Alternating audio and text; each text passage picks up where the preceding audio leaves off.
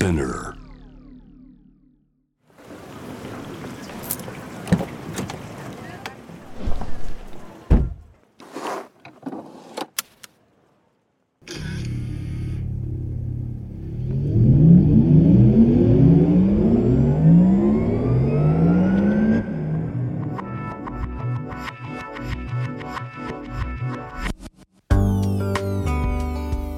生の中で絶対に叶えたい夢のリスト。Bucket List. ポルシェの創始者フェリー・ポルシェから脈々引き継がれる夢を追い現実にする勇気。そんな夢への熱烈な信念は今もポルシェの大切なミッションです。Driven by Dreams. 夢を追いかけることで道を切り開き続ける方をさまざまな業界からお迎えしこれまでに叶えてきた夢の数々そしてこれから叶えていきたい目標や夢について伺っていきます Bucket List Driven by Dreams Powered by Porsche. 夢を見る力で道を切り開き続けているゲストをお迎えして夢のリストについていろいろな角度からお話を聞いていきます。ナビゲーターは私シャウラとポルシェジャパンマヤです。お願いします。よろしくお願いします。元気ですか前田さん？元気ですね。お今日はどうですか？テンションは1から10のどのぐらいの？今日10ぐらい。10ぐらい、ね気温も暑くなってきたんでね。ですね。そんな暑いって言ってる中革ジャン着てますけど。そうです。中 T シャツですか？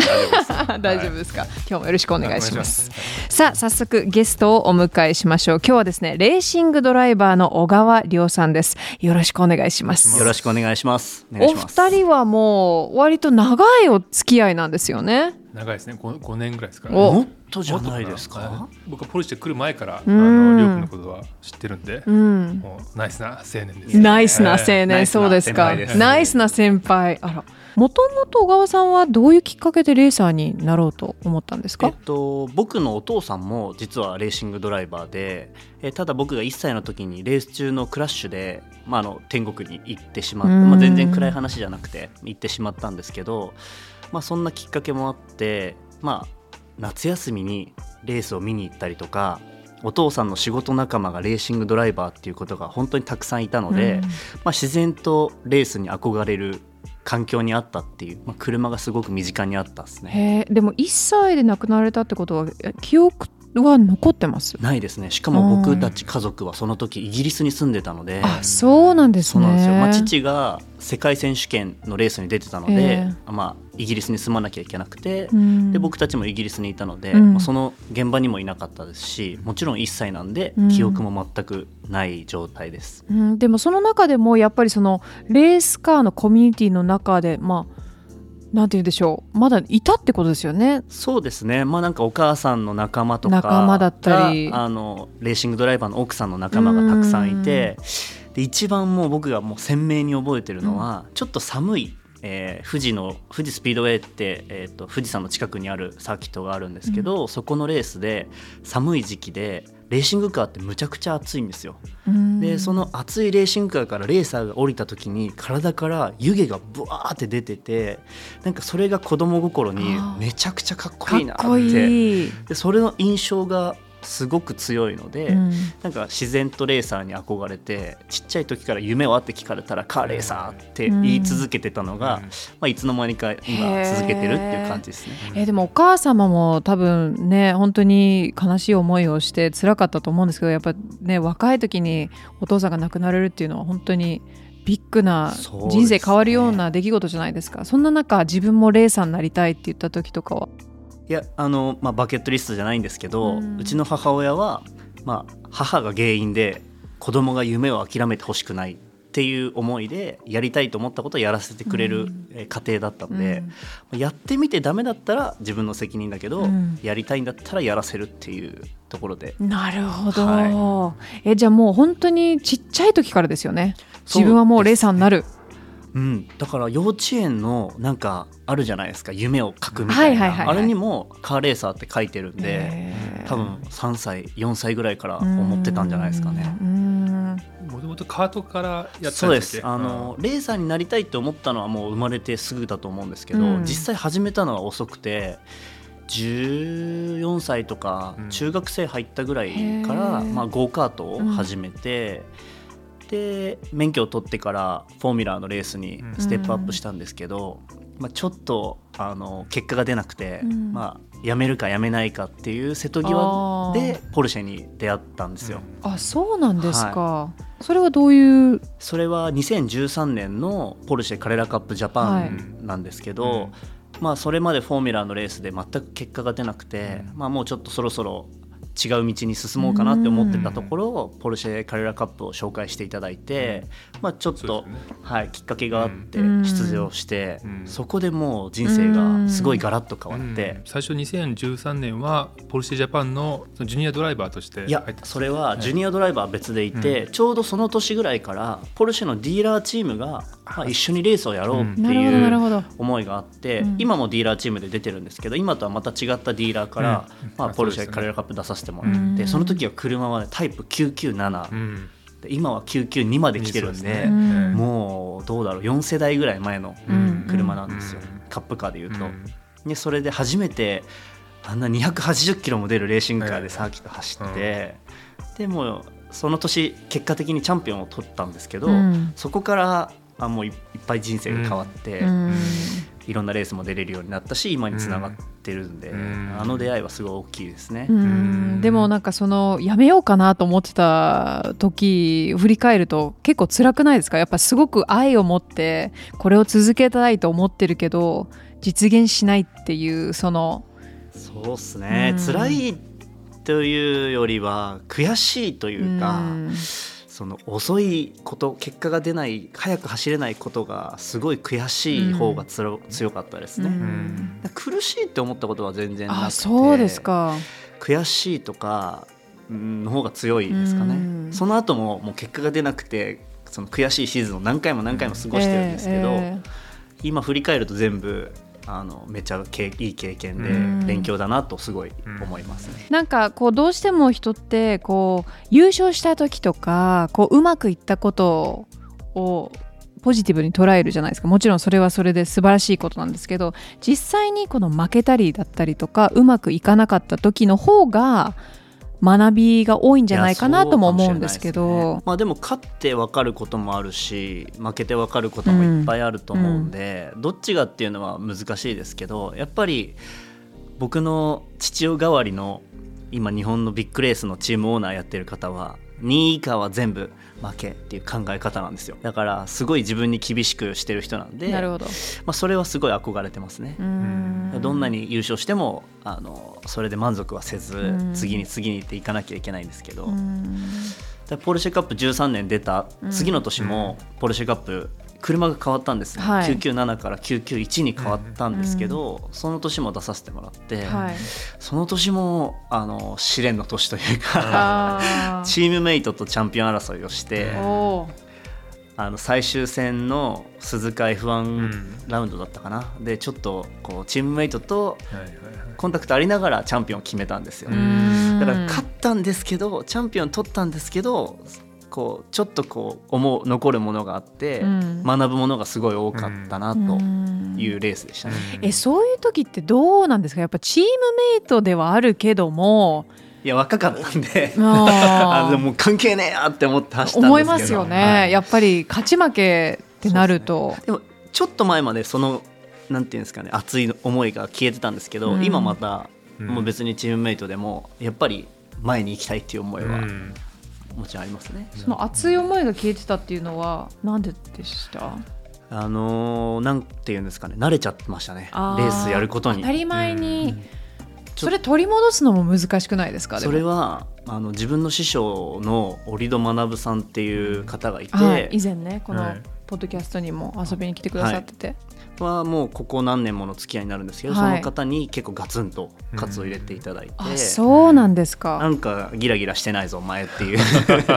ギラギラしてないぞ、い。や折戸さんは多分あのここに来た時もきっとギラギラしてたと僕は思うんですけどギラギラしてるおじさんなんで。ギラギラしてますね。してましたね。はい。言っていいのか分かんないけど。そうなんですよ、うん。ギラギラしてて、あの2023年今年は折戸さんとちょっとペアを組んで、はい。スーパー GT にもちょっとステップアップす,、るんですけど、まあ、折戸さんから「お前そのままでいいのか?」っていうことをすごいおっしゃっていただいて、まあ、そうやって言ってくれる人なかなかいないからすごいありがたいんですけど、まああ、それでちょっともう一回考えなきゃいけないなっていうのがありましたね。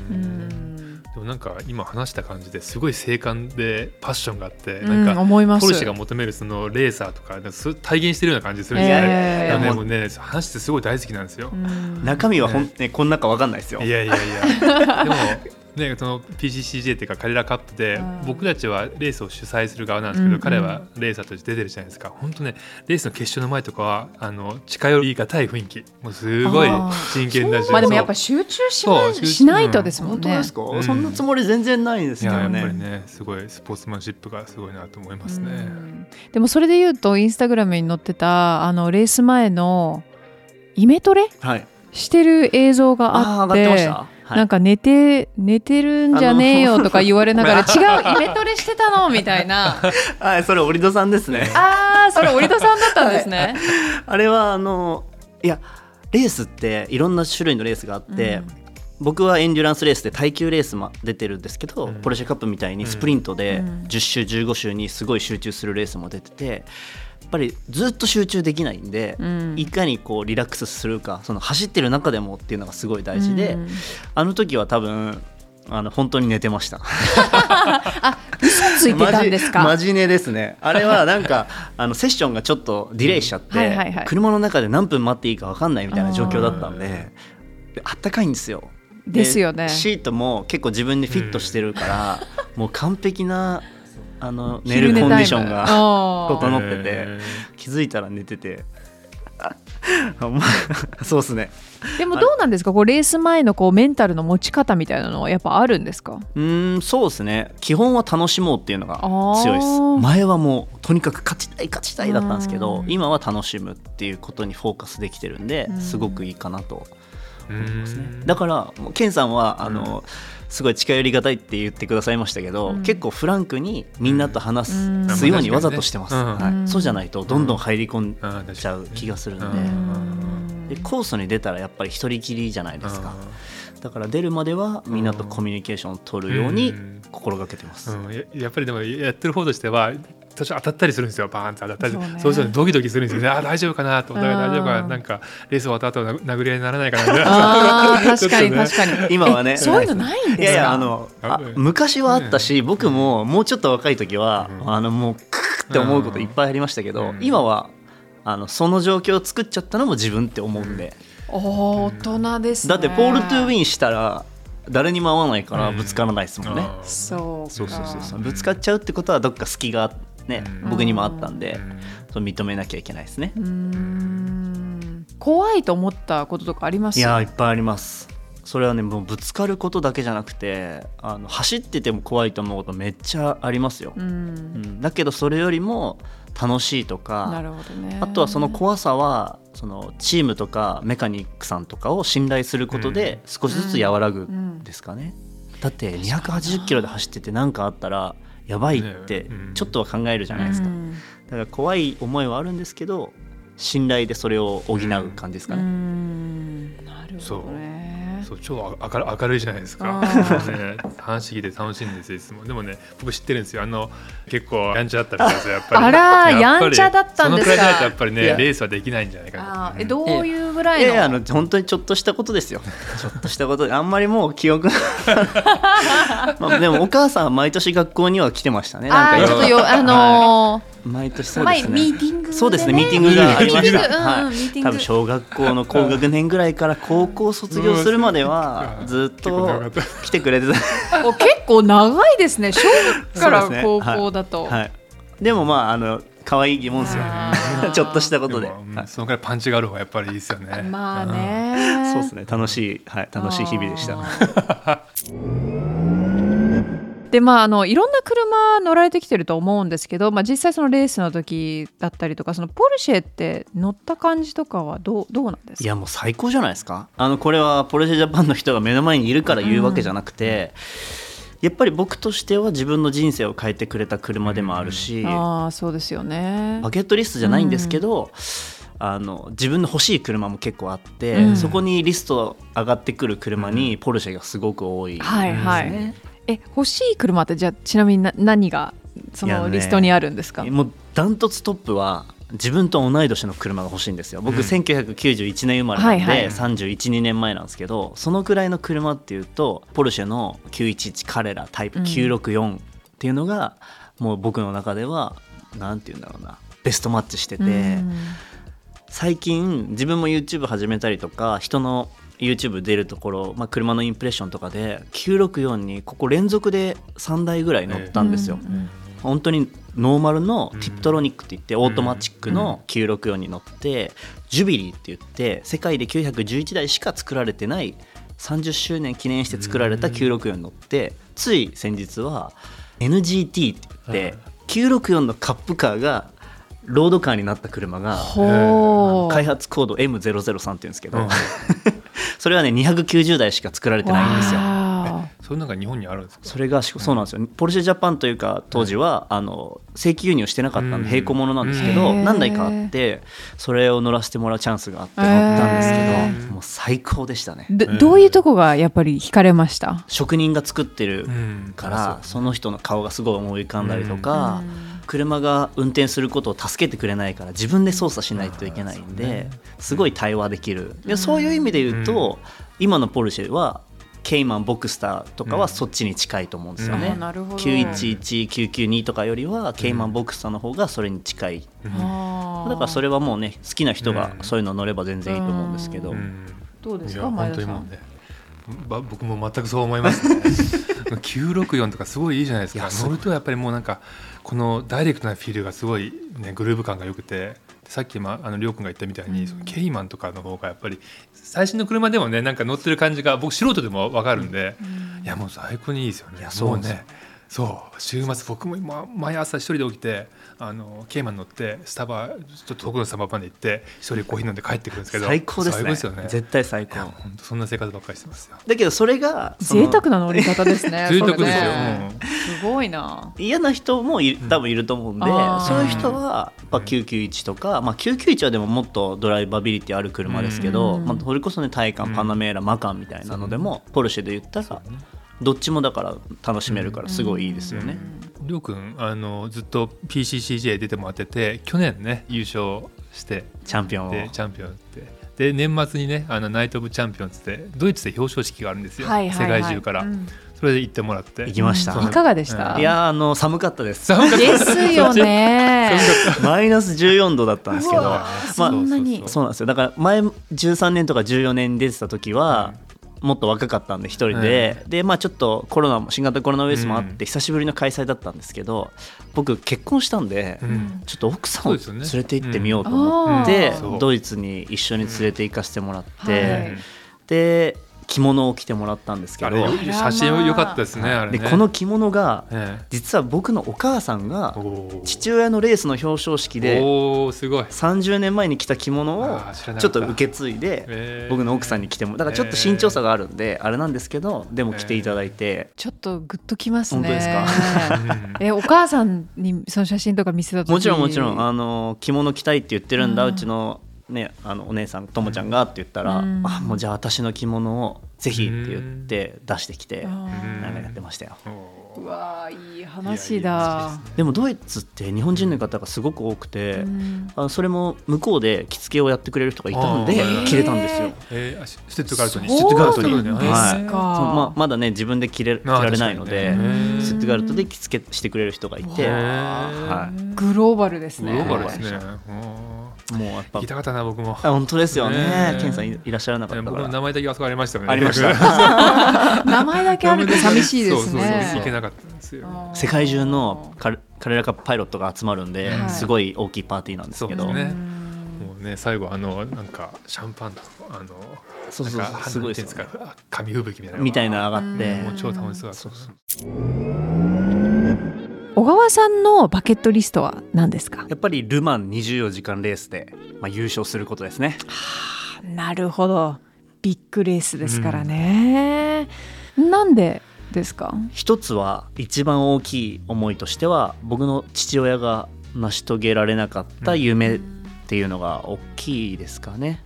ルマン24時間にチャレンジはしてたんですけど、まあルマンの前に死んでしまってその年のルマンでトヨタが2位にはなったんですけど、うんまあ、父は優勝はできなかったので、まあ、どんなクラスであれその夢を成し遂げられなかったものを告げるのは自分しかいないんでそれはちょっと達成したいなとうん思います。なんか折戸さんもルマンに出たいっておっしゃってましたねでそのルマンってなんか特別なものあるんですか？そうですね。うんとやっぱりカレラカップみたいなスプリントレース F1 みたいなスプリントレースも楽しいんですけどエンデュランスレースの良さってやっぱり一人で戦わないっていうことだと思うんですよね。そこには、まあ、もちろんスプリントレースも一人じゃないんですけど、うん。何人ものドライバーとうん。メカニックとスタッフとっていうのがいっぱいいてなんかその思いを全部乗せて走るのがうん。エンデュランスレースに体験しやすいから、うん。そっちの方が自分はやりたくてっていう感じですね。もう道道筋はあるんですか？出る？いやいやねまだまだ全然。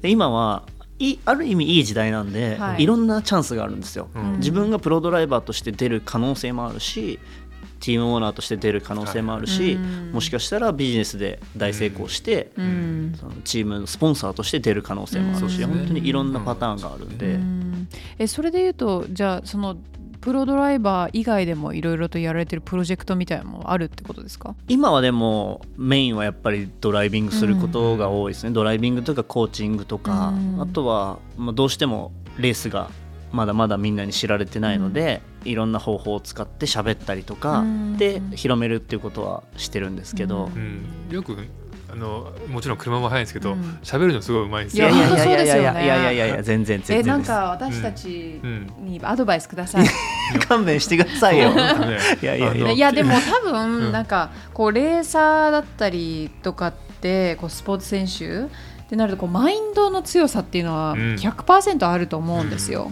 どうなんですかね。でなんかそのマインドの強さのそのなんか保ち方だったりとか全然違うあの分野の人でも使えるよううなん。アドバイスとかあったりしますか、なんかでも全て楽しんじゃう方がいいと思うんですよね、うん。でそれはまあそこがある意味メンタルの強さにつながっちゃうのかもしれないんですけど、うん。どんだけ怒られてどんだけ辛い思いをしても、うん。その状況を後で楽しかったって言えるようにするしかない、うん。僕も結構おあのあったんですよ。若い時でもう来なくていいって言われたりとか、うん。顔見たくないって言われたりとかっていうのも全然あったんですけど、じゃあその人をどうしたら自分を振り向いてもらえるかっていううん考える方に行けたからよかったのかもしれないですね。でもそれはそのそこに楽しさを見出したりとか、うん。だからチームスポーツでやっててもなんかこの人チームの中に入入れてないなっていう人をどうやったらこのチームの中に入れてあげられるだろうっていうか入ってもらえるだろうって考えるのが結構楽しかったりしますね。うん。うん自分のミスとかって結構こいうあれいありますよ。どうです？それをあのかなんかそれに集中しちゃうタイプです？それとも割ともうしょうがない。割り切って みたいな。家に帰ってからもうめちゃくちゃあのテンション下がってはいなるんですけど家の一歩外にいたらもうんう「ごめん!」っつって。取り返すからって言いますけど、うん一歩入った瞬間に「あーってあやっぱりでもそういうのもあるんですね。あるんですあるめっちゃありますよね。私でも悪い癖があってなんか一日結構いい一日だったりするじゃないですかで仕事もまあまあうまくいったなと思って布団に入ってよし寝るぞっていう時に一日振り返るじゃないですか今日はこういうこともあってみたいな。で良かったはずのこともあれ？良くなかったのかなとか思えて寝れなくなるんですよ。寝れないってことがないから僕は。羨ましい。もう布団入ったら本当に数十秒でさっと寝るんです、寝ますね。はい。でも、まあ、ドライバーもやってる中でで実際自分も車普段から乗ってると思うんですけどなんかルールとかあるんですか？自分の車の中でのなんかこだわりとか食べ物絶対 NG とか。いや何にもないです、意外とそこは何にもないですね。ないですね。フリー。フリー。フリーダム。あの車の中がめちゃくちゃ綺麗かって言われるとそんなこともないし、へえうん綺麗そうな感じいやですよ全然全然、うんあの洗車もすぐサボっちゃうんで、うん。たまにしかしてあげないし、うん。でも物として捉えないようにはしてるかもしれないです、車を、うん。だからうんなんだろうな。擬人化するじゃないんですけど、はい。勝手になんかレーシングカーもそうですし、うん。普通の車もまあ誰しもぶつけちゃうこととかうん。こすっちゃうことあったら、ちゃんとごめんなさいって車にも言ってあげるし、ちょっと乱暴な運転したら、うん。申し訳ないなって思ってあげなきゃいけないんですけど、うん。それを物として車を思っちゃうとそうならないんで、それは自然とそういう習慣が身についてるかもしれないです。だからドドアバーンって閉めたりするのは嫌かもしれあないですね。痛そうって思っちゃう。そうか僕もね結構そのやっぱり自分の車でね愛着が湧いてくると今日はどうだみたいな人いいかみたいになっちゃいますよねやっぱりね。わかるっすねすうん、そこがなんか自分が愛着が持てない車だとよしじゃあ持ってきましょうっつって使っちゃい、ねうん。なっちゃいますよね。そそれがなんか古い車はあそう。話しやすいっす、そうそうですよね、ううん。んなんかよく聞いてくれるみたいな。よく聞いてくれるしよく喋ってくれるから、うん。今時の車は結構シャイなんで、うんなかなか心開いてくれる時間かかるんですよ、初めて聞きましたね その表現。最近の車はシャイ。結構シャイですよね、やっぱドライブは2人で楽しみたいものですからね。そうですね。いやでもね本当いろんなお話を今日伺いましたけど、まあ私たちとしてはねそのルマンに出るのをそうですね。期待してますし、うん。楽しみですね。はい。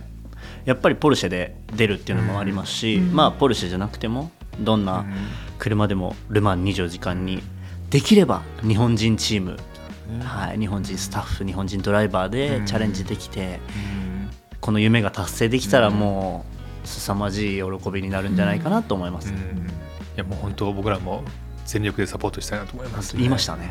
取りましたね。はいいやあの撮ってます。あのそうそうみんな聞こえました今。いやもう本当あの、はい。今年のレースも頑張ってくだあさい。りがとうございます。達成したらまた呼んでください、その達成した喜びをあー聞きたいですね。ここでも。ぜひぜひ。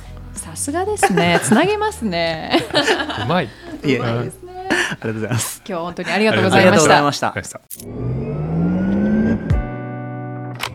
したこのプログラムはスピナーのほか Apple Podcast、Spotify、Amazon Music などで聞くことができます。ぜひ番組をフォローして SNS でもシェアしてください。Thanks for listening!